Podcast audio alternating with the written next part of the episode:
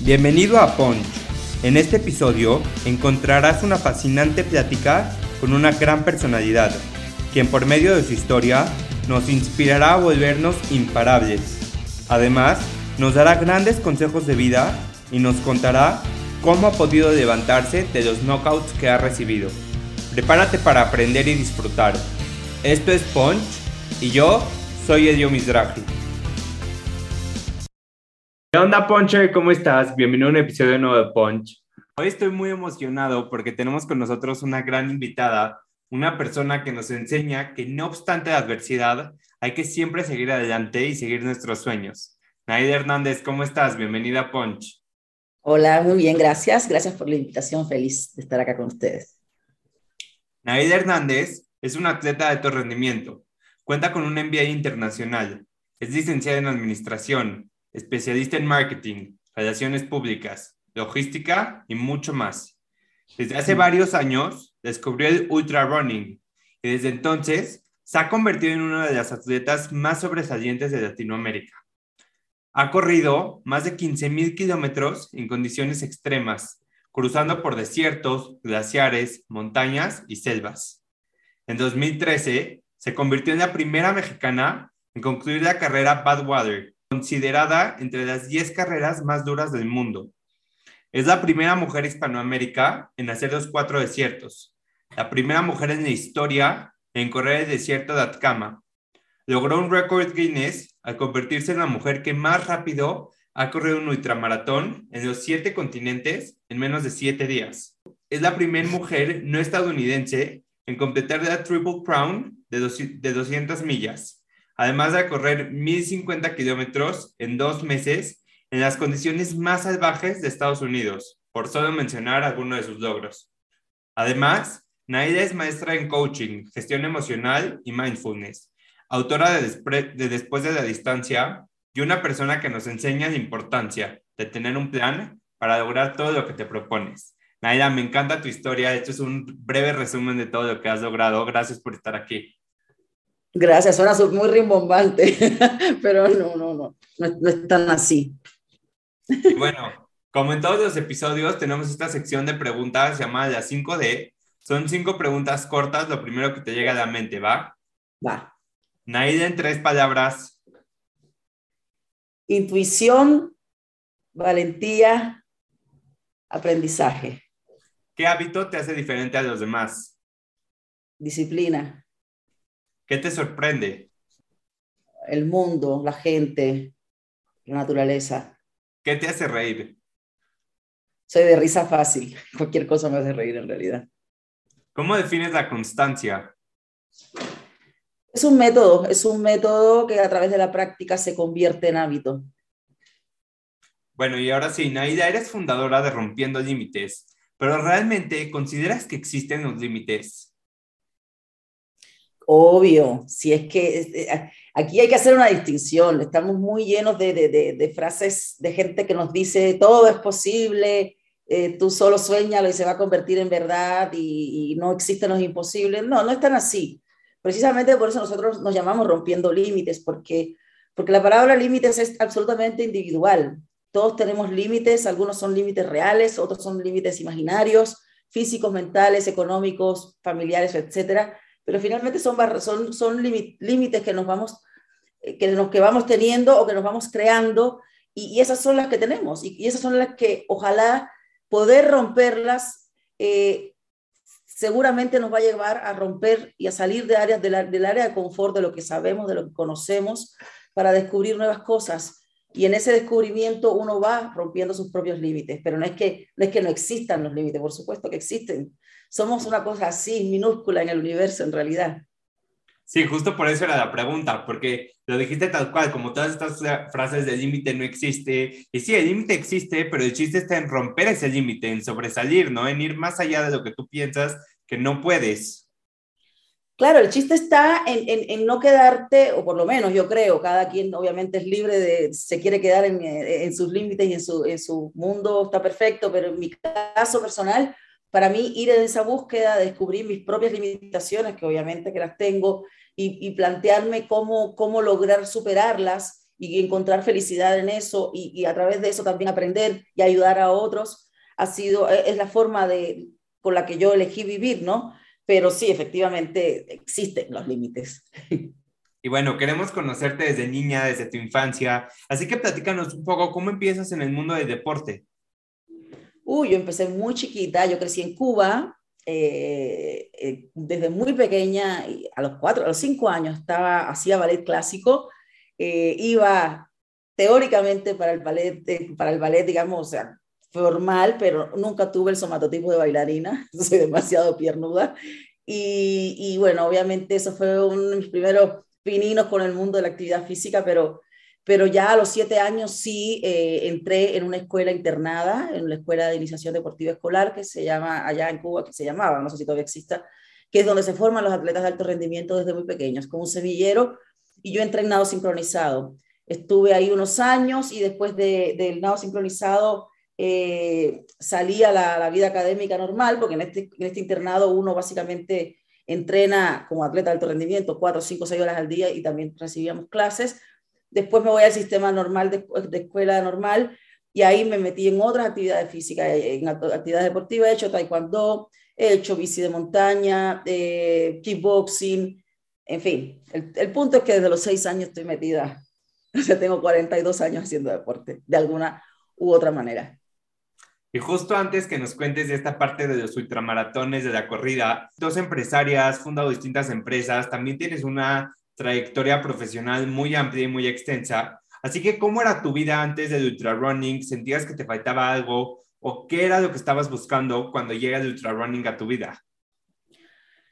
Yo creo que fue un poco inconsciente, porque efectivamente yo estaba bien embuida en el mundo que también corresponde a la etapa de la vida en la que estaba. Terminé la universidad, empecé eh, mis primeras oportunidades profesionales, que fueron afortunadamente en una empresa eh, transnacional, donde tuve la posibilidad, posibilidad de aprender un montón y de crecer y de asumir desafíos que otras personas no, no, no, asumieron dentro de la empresa. Y me fui de México a Monterrey y en Monterrey abrí canales comerciales, generé distribuidores, en fin, de crecer mucho al punto de lograr independizarme profesionalmente. Y obviamente en, cuando estás en esa etapa de la vida, ¿no?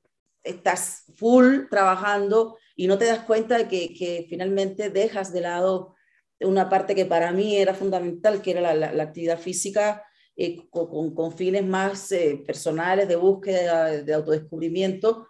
Y hasta que, y, cuando descubro esto del ultramaratón, efectivamente, estaba yo metida en una dinámica bien loca de, trabajaba mil horas al día eh, con dos niñas chiquitas, muy chiquitas en ese momento, Carmen y Julia tenían, no sé, tres, tres, cuatro añitos o menos, y, y redescubrí, redescubrí que podía que, y que debía para, para encontrar mi, mi, equilibrio personal y mi, mi, felicidad o la forma en la que yo me sentía bien conmigo misma, tenía que asignarle un tiempo también a, esa, a, esta, a esta fase y que, y que los negocios finalmente me estaban tragando y, y retomar, retomar que desde chica supe que el, que, que, la, que el dinero y que el éxito es absolutamente relativo y que, y que esas cosas son medios.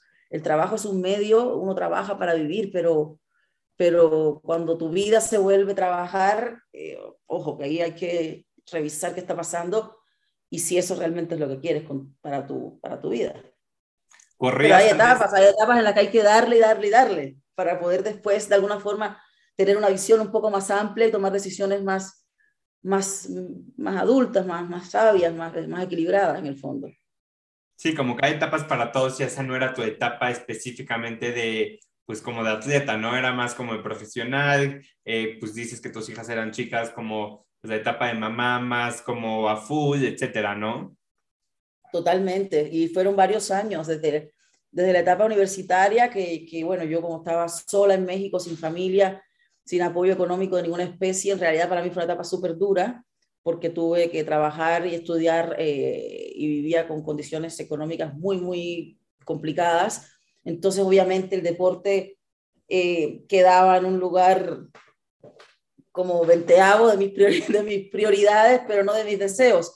Y fíjate que aún así, en plena, en plena etapa donde yo estaba estudiando, trabajando y no tenía a veces ni para comer, eh, en esa etapa también me metí a hacer taekwondo. O sea, de alguna forma, por intuición, yo siempre busqué, el deporte como como una de las patas fundamentales de mi, de mi estabilidad como, como ser humano, pero obviamente no como, no como después retomé, era como una cosa ahí al margen del resto de mi, de mi locura de vida. Bueno, ahora sí quiero entrar de full en el tema. Bien dicen que correr es zancada tras zancada, paso tras paso, y las personas que empiezan a correr o que empezamos a correr, a lo mejor empiezas con un objetivo de 10 kilómetros, de ahí vas subiendo a un 15, de ahí vas subiendo a un medio maratón, de ahí vas subiendo incluso ya un gran logro es 42 kilómetros. Pero me gustaría que nos expliques qué es el ultra running, cómo descubres y cómo empieza tu trayectoria de ir, pues ahora sí que con todo, pero con las ligas mayores. Mira, como las cosas que, que, uno descubre en la vida, en realidad, efectivamente, la evolución natural de alguien que corre es lo que estás diciendo, empezar por distancias más cortas y empiezas a aumentar distancia y después quizá te vas a otro tipo de terreno y, y cada quien se va acomodando y, y, están los que se quedan en los medios maratones porque son súper rápidos y están los que se quedan en el maratón porque les gusta ya esa línea entre, entre, entre sentir que te vas a morir y, que todavía puedes irte a bañar a tu casa y comer están los que buscan salir a la naturaleza y, estamos los que buscamos eh, hacer como, como meternos ahí, eh, perdernos, meternos en, el rollo del contacto con la naturaleza, del contacto contigo mismo, del, de las sensaciones que provoca llevar tu cuerpo y tu mente al límite, de, de, descubrir si eres, de qué eres capaz bajo circunstancias adversas, entonces, realmente, eh, eh, más, que, más que grandes ligas o pequeñas ligas, porque, porque no tiene que ver con la distancia, tiene que ver con, lo que, con el tipo de atleta que eres. A mí me, a mí me gusta y me llena la parte de la, de la resistencia, de, de, de, esto de meterme y estar el tiempo que sea necesario para, para ver de qué soy capaz. Eh, sin embargo, es igual de duro que correr a lo mejor un 21K en un tiempo así espectacular, cosa que yo jamás podría hacer pero son dos mundos distintos completamente, obviamente. Entonces, y sí, yo me fui de cabeza a, a, las largas distancias, porque definitivamente es lo único que me gusta. A mí correr por correr no me gusta, no me llena. Y justo ahorita estabas mencionando que cuando corres te encuentras, ¿no? Que estabas buscando como esa manera de estar contigo mismo, de encontrarte. ¿Cómo ves la corrida hoy en día? ¿Qué representa para ti? Bueno, hoy, hoy eh, lo veo con, otra forma porque, porque ya por el sobreuso tengo algunas lesiones que ya no se quitan tan fácil y que y, yo sigo neciando que quiero correr porque me sigue haciendo feliz correr. Entonces, en este momento es complicado, un poco más difícil porque, claro, porque estoy corriendo, porque estoy corriendo con dolor, porque tengo una lesión, tengo roto la inserción del isquiotibial derecho y tengo que hacerme cosas médicas que no me he hecho por falta de, de tiempo. Eh, y en este momento exactamente correr me duele, pero sin embargo prefiero correr con dolor que no correr. ¿Me explico? Entonces, y, y, después el tema de la pandemia también fue una joda porque todos los proyectos se fueron para atrás, todo, todo cambió. Y ahí hubo que hacer reajustes de calendario, reajustes de agenda y demás. Pero, pero sin duda veo el correr y vivo el correr completamente distinto a, a hace 10 años. O sea, tengo, tengo una percepción mucho más pausada, más calmada de lo que me gusta, lo que no me gusta, lo que estoy dispuesta a hacer o no me llegan en invitaciones para correr carreras, por ejemplo, y como, si no me interesan y no me gustan, digo que no y punto. O sea, no me interesan muchas cosas, no, no, voy a ir a todo lo que me inviten, eh, lo agradezco muchísimo, pero, pero tengo casi 50 años, así que voy a hacer nada más lo que me dé la gana a mí, que me haga feliz, en realidad. Y eso yo creo que eventualmente le pasa a todo el mundo, con el tiempo, con los logros, con los fracasos, con los logros y con el aprendizaje, encuentras ese punto donde en realidad haces solamente aquello que quieres hacer. Sí, como que hoy tus prioridades son otras, ¿no? Ya no es lograr, ya no es más complacerte a ti, tú estar cómoda con lo que estás haciendo, tú estar satisfecha. Sí, yo nunca fui muy, yo nunca perdí la cabeza con el tema tampoco, porque siempre tuve claro que que con el estilo de vida que tenía, con dos hijas y con el montón de... Nunca dejé de trabajar, nunca he sido atleta profesional, siempre tuve muy claro que mi alcance real era absolutamente acotado en ese sentido y siempre hice solo carreras que me, que me llenaran en realidad.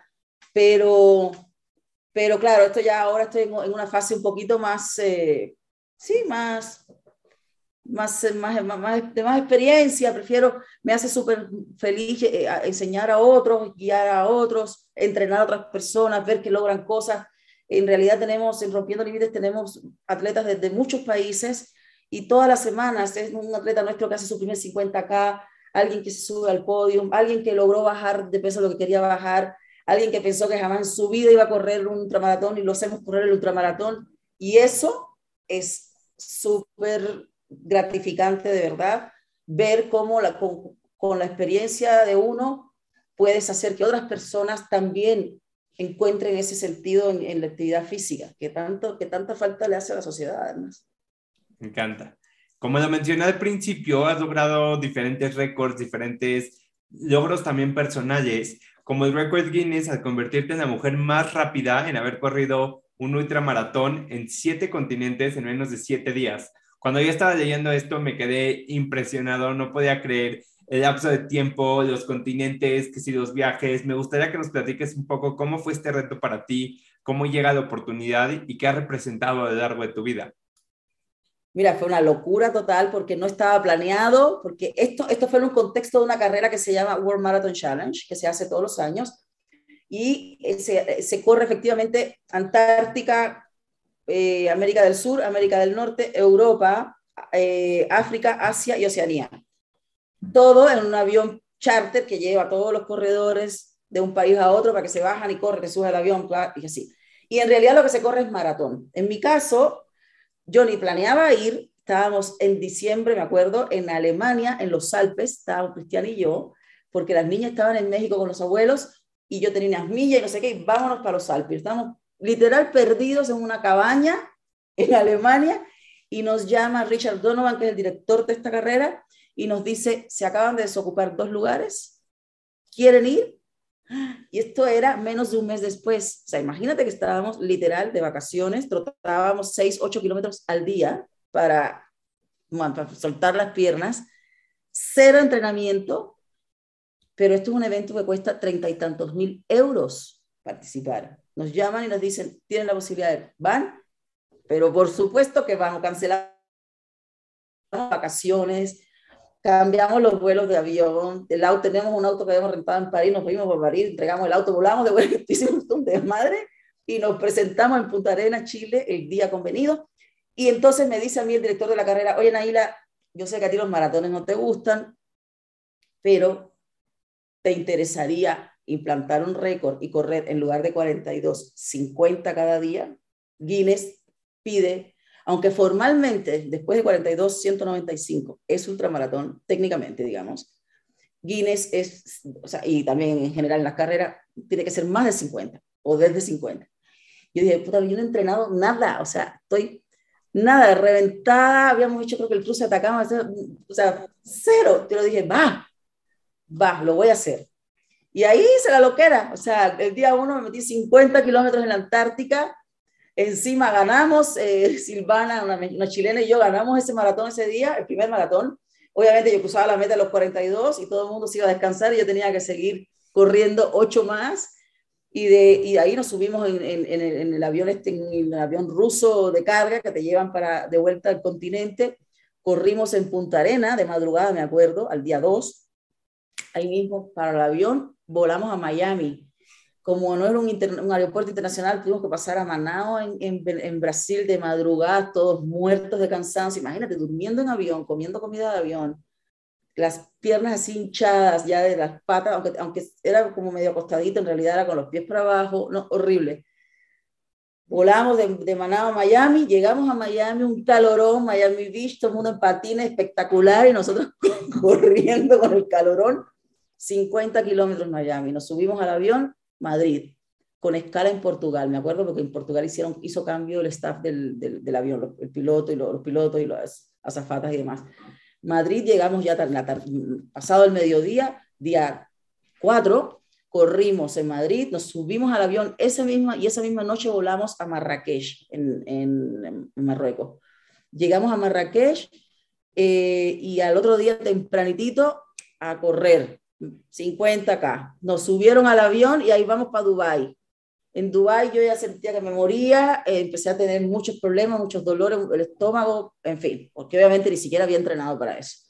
50 kilómetros Dubái, avión, el vuelo más largo, dije, puta, por lo menos voy a poder dormir un poco, fueron como 17 horas hasta Australia, dije, ya es la última, esto sale porque sale, llegamos a Australia, empezamos a correr, creo que a onda una de la madrugada, estábamos corriendo, un calor y una humedad, así, a la orilla del mar en Australia.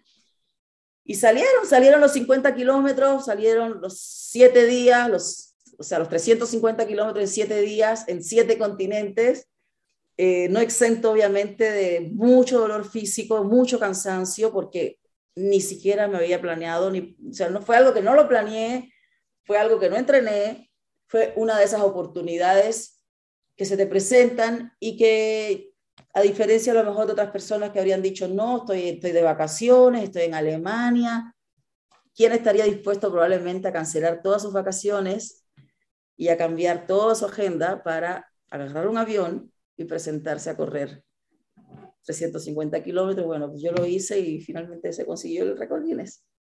No, creo que son las personas que están dispuestas a sacar su mejor versión, están dispuestas a sacrificar todas esas cosas porque lo cuentas increíble, eh, algunos lo podríamos ver como los viajes, como conocer, como... Y sí, también seguramente es una parte importante, es una parte increíble de tu, pues de tu chamba y de tu trabajo como atleta, pero pues también es dolor, sacrificio, esfuerzo, dedicación, o sea, hay muchísimas más cosas que lo que nos estás contando, ¿no? ¿Qué te motiva para siempre estar buscando sacar tu mejor versión? Yo creo que es algo de, que ya, no sé, no, no, hay una cosa particular que me motive externamente, es, es parte de mi temperamento probablemente y, y, y, como de un poco de mi necedad, a lo mejor mi carácter seguramente lo heredé de mi papá, que también, eh, mis padres y sobre todo mi papá, que, que es un tipo también así súper súper duro en muchos sentidos es, es, como que no me consigo otra forma. Así, prefiero decir que no a, decir que sí y hacer, y, hacer, y, hacer, y hacer las cosas de forma mediocre. Eh, tengo muy claro eso y siempre lo he tenido. Si digo que voy a hacer algo, lo hago. Y si no, no digo nada. Si no, me quedo callada. Me encanta. Naida, lograr todo lo que has logrado sin saber controlar la mente se me hace imposible. Y aquí quiero que nos platiques todos tus secretos, porque además de atleta, eres maestra en coaching, gestión emocional, mindfulness, yoga. Entonces, ¿de qué manera trabajas tu mente para lograr todos tus objetivos? Los secretos de la mente. No, mira, ni, la neuro, ni, la, ni, la neurociencia sabe bien todavía eh, que todo lo que pasa en el cerebro humano, ¿qué voy a saber yo? Pero no, pero está, tengo claro que claramente, o sea, hay técnicas, hay técnicas, sobre todo en el yoga, que te pueden ayudar a eh, controlar, más que controlar la mente, a generar estados mentales donde te puedes conectar mejor con técnicas? Con tu esencia, a través de, la, a través de las técnicas del pranayama, a, través de la respiración, hay diversas, hay técnicas del, del pranayama, que es, más, que es un poco más que respiración. Pranayama es la energía vital que en realidad eh, eh, respirar de forma adecuada, ya solamente respirar de forma adecuada, cosa que no hacemos la gran mayoría de los seres humanos, eh, permite tener un nivel de oxigenación y de claridad mental un poquito distinta a la que tenemos en el día a día. Y después hay técnicas concretas que sirven para subir la temperatura corporal, bajar la temperatura corporal, corporal eh, mejorar el sistema inmunológico, eh, calmar la mente, calmar los miedos, eh, calmar el dolor físico. Todo eso se puede trabajar a través de técnicas concretas de respiración y de actividad física que te lleva a estados mentales. Obviamente, sí, efectivamente, uno, uno en las carreras largas tiene que tener por lo menos algún nivel de manejo mental para poder lidiar con las cosas que son inherentes y que nos pasa a cualquier ser humano, que es sueño, cansancio, dolor físico, ampollas, frío, calor, estar hasta la madre, que te dé diarrea, que te, o sea, todo eso pasa durante una carrera de larga distancia. El cómo uno lidia con eso, es lo que, es lo que hace la diferencia generalmente entre los que cruzan la meta y no. La gran mayoría de personas que abandonan las carreras eh, lo hacen sin una razón de vida o muerte. O sea, son, la gran mayoría son personas que habrían podido cruzar la meta y que en primera instancia, por ejemplo, por el ego y por el sentir que no están haciendo la competencia o que no están teniendo el desempeño que esperaban, se empiezan a deteriorar y a desgastar mentalmente de tal forma que, que, que, que, terminan por abandonar. Esa es una de las cosas que más pasa. Entonces, lo primero, uno de los primeros trucos es, hay que ser un poco más humilde y tener claro cuáles son las prioridades de uno. Cuando yo me paro en una línea de salida, mi prioridad no es ganarle a alguien más. Me encanta ganarles, a, a todo el que pueda, por supuesto. Y soy súper competitiva de, de personalidad y cuando digo hoy voy a salir a matar, salgo a matar. Y eso significa que salgo a, a matar. Pero, pero yo nunca pierdo de vista que ese no es mi foco principal. Mi foco principal es cruzar la meta. Mi foco principal es cuidarme en el trayecto lo más que pueda para no exponer mi vida. Entonces, pasa mucho que las personas pierden o tienen las prioridades muy confundidas en la mente y entonces es muy fácil frustrarse. Cuando tú sales en una línea de salida, valga la redundancia, con la determinación de cruzar la meta, de lidiar con lo que se presente y de paso hacerlo lo mejor posible en ese orden, lo vas a lograr. Lo vas a lograr porque la vas a pasar difícil, sí, pero todo el mundo la pasa difícil en esa carrera. Entonces, a través, de, a través del manejo de tus prioridades, a través del manejo del, del ego, del ego en el sentido competitivo, del ego en el sentido de, tanta, tanta expectación mediática que hay, de, lo, de tanto que se habla de las carreras, a todo el mundo le importa. ¿Cuánto, ¿Y cuánto haces el kilómetro? ¿Cuántos minutos el kilómetro? ¿Cuántos kilómetros por hora corres? Cuando en realidad la diferencia está en las máquinas, los grandes corredores son los tipos que, por supuesto, que tienen esa información en la mente y saben lo que tienen que hacer. Pero eso no es lo que los mueve. Es, es una búsqueda mucho más personal. Es yo me paré aquí y yo voy a ser capaz de cruzar la meta, porque yo me lo propuse, porque yo sé que puedo hacerlo, porque tengo las habilidades y las herramientas internas para hacerlo y la motivación interna. Entonces, no hay trucos, pero sí hay técnicas y hay ciencia. Uno, la motivación por la que haces las cosas debe ser interna. Si no, es muy fácil abandonar y no lograrlo. Dos, tienes que aprender a manejar tus propias emociones, tu propio ego y el entorno de lo que significa una competencia, sino cuando las cosas no salgan como tú quieras, vas a abandonar.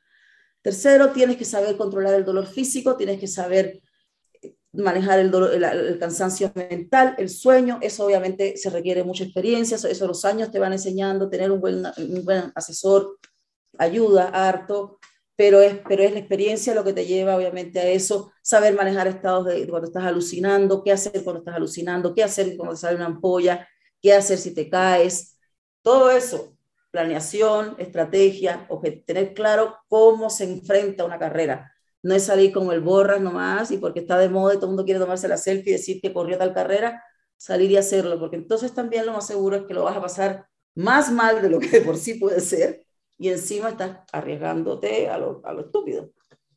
¿Tienes, es una mezcla de cosas. ¿Tienes alguna frase, algún mantra que te estés repitiendo mientras estás corriendo cuando, cuando piensas que ya no puedes más? Mm, tengo muchas ideas que, que, rondan mi cabeza cuando estoy en situaciones así. Obviamente hay muchas mantras que están en redes sociales de que el dolor es temporal, el orgullo es para siempre, de que hay, hay mil frases así que son como eslogans que finalmente cuando la cosa se pone de verdad, de verdad complicada, todo eso se va al diablo y en realidad es lo que queda dentro de ti y la, y la autodeterminación de, de, hacer las, de, lo, de hacer lo que estás haciendo en ese momento y conseguirlo. Yo, yo pienso mucho en, en, en eso cuando corro, en, en, cuando me estoy viendo así complicada, que ya no que siento que no puedo más, que me siento súper jodida mentalmente, físicamente, que me duele todo, que puta, ¿para qué estoy haciendo esto? Cuando empiezo a, a cuestionarme cosas así, tengo, mi, tengo mis formas internas de, de, de, de buscar de nuevo por qué lo estoy haciendo y de decir y de saber dónde está mi esencia, eh, qué, fortaleza, qué fortalezas tengo y decir yo voy a mí y yo sé que puedo con esto y lo hago. Entonces es como un poco, es como buscar adentro de mí las, por, por qué sí soy capaz de conseguir las cosas y no enfocarme en el, en el está, está horrible, me duele, no puedo más. Si uno se enfoca en eso, es como en la bicicleta, si miras para el hoyo, te vas a ir para el hoyo. O sea, eso es, hay que mirar para donde uno quiere ir. Y justo hablando de retos, de cosas que nos retan, que nos obligan a salir de nuestra zona de confort, deportivamente hablando, ¿cuál consideras que ha sido el peor, el reto más difícil que se te ha presentado y qué aprendizajes te llevaste de esa experiencia? Bueno, tengo una carrera pendiente que no, que que, que no pude terminar, que es como mi, mi, es algo que quiero hacer. No sé si lo voy a poder hacer porque necesariamente tendría que curarme todas las lesiones para poder hacer el Espartatlón. El Espartatlón es esta carrera en Grecia que va de Atenas a Esparta, que son 247 kilómetros, y que, pero que tiene un límite de tiempo de, 36 horas. Esa es la bronca, que, es una carrera larga y rápida. Y aparte tiene 73 o 74 puntos donde te sacan. Si no llegas a un, o sea, todos los, cada punto tiene una hora de corte. Entonces, no puedes ni pararte para curarte una ampolla casi. Tienes que darle, darle, darle, darle, darle durante 247 kilómetros. Si algo falla, te sacan. ¿Qué fue lo que me pasó a mí? Que iba lesionada, yo sabía que, me, que no me iba a dar el tiempo, me lesioné justo como tres semanas antes de la carrera, dije ya igual voy a ir porque ya pagué el avión, no me van a devolver la inscripción ni nada, ya califiqué, etcétera. Yo sabía que no iba a poder, dije, pero voy a correr hasta que me saquen, y eso fue lo que hice, y me sacaron como entre otros 50 más o menos, porque no di el tiempo, obviamente estaba mucho más lenta de lo que tendría que haber sido. Ese es como, un, como, como una espinita que tengo, mm, porque de verdad me gustaría recorrer esa ruta. Es una carrera con mucho simbolismo, es una carrera eh, que es difícil entrar, que muy poca gente la logra y que termina en una estatua de Filipides en, en, Esparta, que para mí tiene un significado interesante porque aparte me gusta la historia, conozco no mucho, pero me gusta eh, la, época de los griegos y, para mí tiene un significado particular conseguir esa carrera.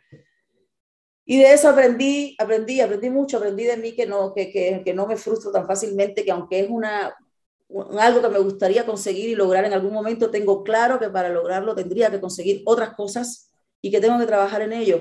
Eh, y que no pasa nada si no lo consigo también.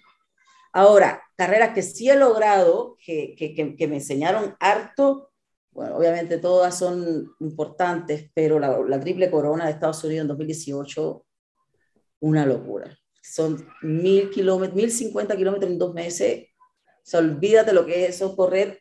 La última es de 390 kilómetros sin parar en el desierto de Moab, en Utah. Dos, o sea, 390. Me eché, no me acuerdo ahora cuánto hice, pero 90 y no sé cuántas horas, o sea, cuatro días ¿O cuántos son 90? Por ahí casi cuatro días, metida en, en el desierto, corriendo, corriendo, corriendo, día y noche, día y noche. Obviamente en cuatro días tienes que dormir, porque si no te mueres, o sea, y más porque estás en movimiento.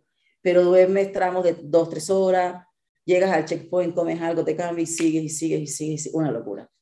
Una locura lo que pasa con la mente, el, el, autodescubrimiento que tiene uno, el, el, estar en medio de la nada y encontrarte con las con las huellas de los pumas, con las huellas de los osos, y tú ahí metido en, aquello, y corre, y corre, y corre, un pedazo que me quedé sin, sin agua, bueno, más que me quedé sin agua, se congeló todo, estábamos bajo cero, mucho, con 8 o 12 grados cero, y fue como un, check, un solo checkpoint en el medio de la nada, donde no había un ser humano, de, nos dejaron unos tambos ahí con agua y la agua congelada.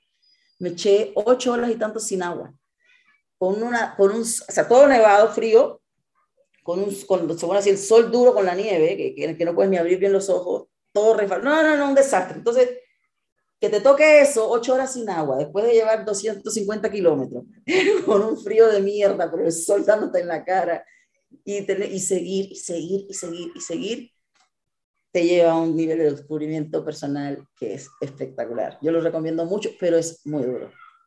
No, me encanta, estoy impresionado con tu historia y de la manera en cómo lo transmites, ¿no? Lo transmites con muchísima pues, emoción, pero a la vez con calma, como que se ve que ya, que de verdad es algo que disfrutas, que se ve que realmente es algo donde te da un tiempo para ti de estar contigo, de encontrarte, y me encanta la manera en la que lo transmites. Gracias. Y justo eres autora del libro Después de la Distancia. ¿Qué te llevó a contar tus aprendizajes y tus anécdotas en papel? Un poco eso, un poco la, la, la sensación de que, de que de no quedarme yo sola con, las, con lo que he vivido eh, y también con las niñas, que el, libro ya, ya está, ya tiene unos cuantos años, de hecho estoy escribiendo un segundo libro, espero que salga este año porque los tiempos no están tan fáciles de manejar, pero espero que si no va a estar este, no más bien, espero que salga el próximo año, que lo, que lo estemos, que esté casi listo para el horno este año, digamos. Pero cuando escribí, cuando, cuando hicimos después de la distancia, la motivación mayor fueron, fueron esas dos cosas. Una, que mis hijas estaban súper pequeñas cuando yo empecé a hacer las carreras y tengo claro que no entendían nada. Y dije, tengo que dejar esto de alguna forma para que cuando ellas crezcan eh, y, cuando, la imagen que puedan tener de mí llegando con la jeta quemada o con, con, ocho, con ocho uñas menos, que me veían así o que me levantaba a las 4 de la mañana para ir a entrenar a las 5 de la mañana, que tengan, que vean, ¿no? Porque una cosa es que yo se los cuente, otra cosa es que lean lo que hice y todo el rollo. Y lo otro era eso, transmitir lo más que puede dar la experiencia a, a la gente que le, puede, que le guste el, mundo de, la, de este tipo de aventuras, evitarles errores a quien se le pueda evitar errores, porque yo también pagué novatadas terribles que me cuestan salud, heridas y, y, mil cosas. Entonces, esa fue la intención principalmente de, de después de la distancia. Nadia, para empezar a cerrar, a lo largo de esta plática me he dado cuenta que eres una mujer que tiene muy claras sus metas, sus objetivos, hacia dónde queremos llegar. Y estoy convencido que cuando tenemos claridad en lo que queremos, cuando tenemos un propósito, cuando tenemos una motivación clara, es mucho más fácil lograr nuestros objetivos. ¿Qué consejo nos puedes dar a todos los chavos que nos están escuchando para lograr tener una claridad en todo aquello que queremos y ver manifestados nuestros sueños? Ay, qué pregunta tan difícil, porque sobre todo estamos hablando de un público para, para chavos, dices tú. Ay, yo que tengo dos chavas, ¿qué, qué, quieres que te diga? Bueno, primero obviamente que no, que no, que no limiten sus sueños, porque, porque, porque en el sentido de que no es que todo lo que uno sueña lo va a conseguir, pero, pero sí se vale ver hasta dónde, hasta dónde llega nuestra mente. Segundo, infórmense, estudien, lean, debatan, contrasten, no se queden solamente con lo que está en las redes sociales, con lo que está en Internet.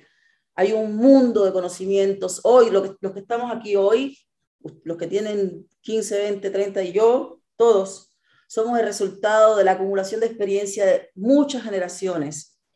Y, y aunque estemos en la época digital, eh, hay harta experiencia humana que todavía no está digitalizado. Hay mucho conocimiento que no está digitalizado y el ser humano que no es capaz de, entender de dónde viene, difícilmente va a saber o va a encontrar las formas adecuadas de llegar a ninguna a, puerto o a donde quiere llegar. Entonces, sueñen en grande, no se autolimiten. El mundo no solamente es digital, asesórense, infórmense, discutan, contrasten, aprendan y sean rigurosos, planeen, enfóquense, háganse de los recursos que requieran, adquieran las habilidades que necesiten, muévanse y consigan lo que les haga falta para conseguir aquello que están, están soñando, que quieren conseguir y tengan un plan. Las cosas no es así de que, ay, yo quiero esto y me lo van a regalar, o, o sea, las cosas requieren un plan, requieren recursos, requiere tiempo, requieren constancia, y todos esos son valores que hoy en día son difíciles de, de enseñar porque todo es mucho más inmediato, todo es mucho más eh, desechable, pero en realidad los grandes logros de la humanidad ni son inmediatas, ni, ni son inmediatos, ni son desechables. Entonces, eso no quita que haya que hacer todo el uso que uno pueda de la tecnología, obviamente, y de las redes sociales y de todas las herramientas que tienes a mano, pero no es lo único. Me encanta. Naida, ¿cuáles son tus próximos retos por conquistar? Bueno, estamos este año, eh, así, por esto de la pandemia, las partes deportivas se vieron muy editadas, modificadas y demás, pero yo quiero, este, este, lo que sigue el próximo semestre, quiero atender realmente mis lesiones, porque de verdad quiero hacer el espartatlón. Si logro atender las lesiones físicas, estamos hablando de la parte mía deportiva, no, no profesional, sino qué carreras quiero hacer, la parte deportiva, quiero hacer el espartatlón. Para poder hacer el espartatlón tengo que calificar. Para poder calificar quiero no estar lesionada porque no quiero seguir corriendo con dolor. ¿Puedo correr con dolor? Sí, sí puedo, pero no quiero seguir corriendo con dolor. La última carrera que hice fue en Berlín, en el 2019, carrera larga, de un 100 millas alrededor del muro de Berlín, preciosa la carrera, pero me eché cada kilómetro con dolor. Y la neta, no vale la pena. No vale la pena así. Entonces, ahora sigue para mí atender el tema de la lesión para estar bien. De todas maneras, en el Inter no es que esté inactiva, estoy corriendo, estoy haciendo yoga, estoy dando clases, estoy entrenando gente, estoy haciendo un chorro de cosas, estoy dando conferencias, estoy haciendo el libro, estoy que, que me está dando la locura de que quiero hacer un doctorado en filosofía, pero todavía no sé si lo voy a poder hacer. Ando en mil, mil, mil, todos mis proyectos a la vez. Mi, Carmen, mi hija mayor, está a punto de entrar a la universidad, Julia tiene 16 años, entonces estoy súper activa en el mundo personal, pero deportivamente quiero, o, o, sea, del mundo deportivo de correr, de lo otro estoy muy activa con el yoga y todo lo demás que me fascina. Quiero curarme para poder clasificar para hacer el Espartatlón. Y en el Inter estamos haciendo también muchos experiences, rompiendo límites, llevamos gente a correr al desierto de Atacama, de hecho ahora en agosto fuimos al desierto de Atacama, fue el primer evento que pudimos hacer. En marzo vamos a ir a la, a los, en la cordillera de los Andes, en Argentina, a donde se cayó el avión de los uruguayos, vamos a llevar gente allá. Eh, ahora, a finales de, este mes, que no voy a ir yo, pero, pero va el equipo, va Cristian, van a subir el volcán eh, Ojos del Salado, que es el volcán más alto del mundo, que está aquí en Chile, mil, seis mil y tantos metros. Eh, y después tenemos eventos deportivos donde llevamos gente a correr y corremos nosotros también sus buenos 100 kilómetros, sí tengo varios, pero todo eso es pasito a pasito, recreativo. Realmente lo que yo quisiera es poder, eh, curarme bien para, para, poder hacer el Espartatlón.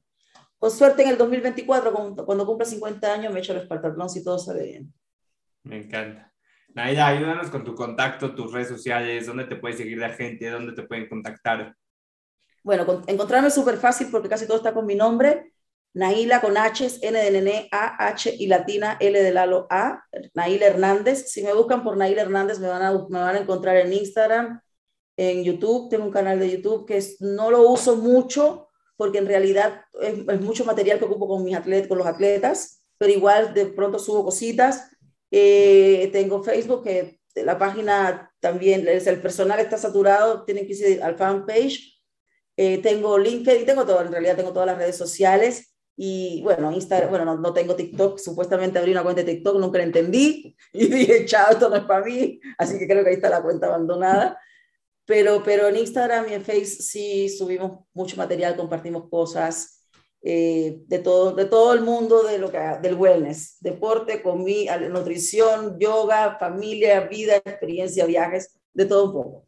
Me encanta. Pues muchísimas gracias, Naila. Gracias por estar aquí. Para cerrar el episodio, quiero cerrar con esta frase que me encantó. Creo que resume un poco lo que estuvimos platicando. Y dice, lo difícil se consigue, lo imposible se intenta y se vuelve posible. Me gusta, está bien. Muchas gracias a ti. Pues muchísimas gracias, gracias por estar aquí y nos vemos la próxima semana con un nuevo episodio.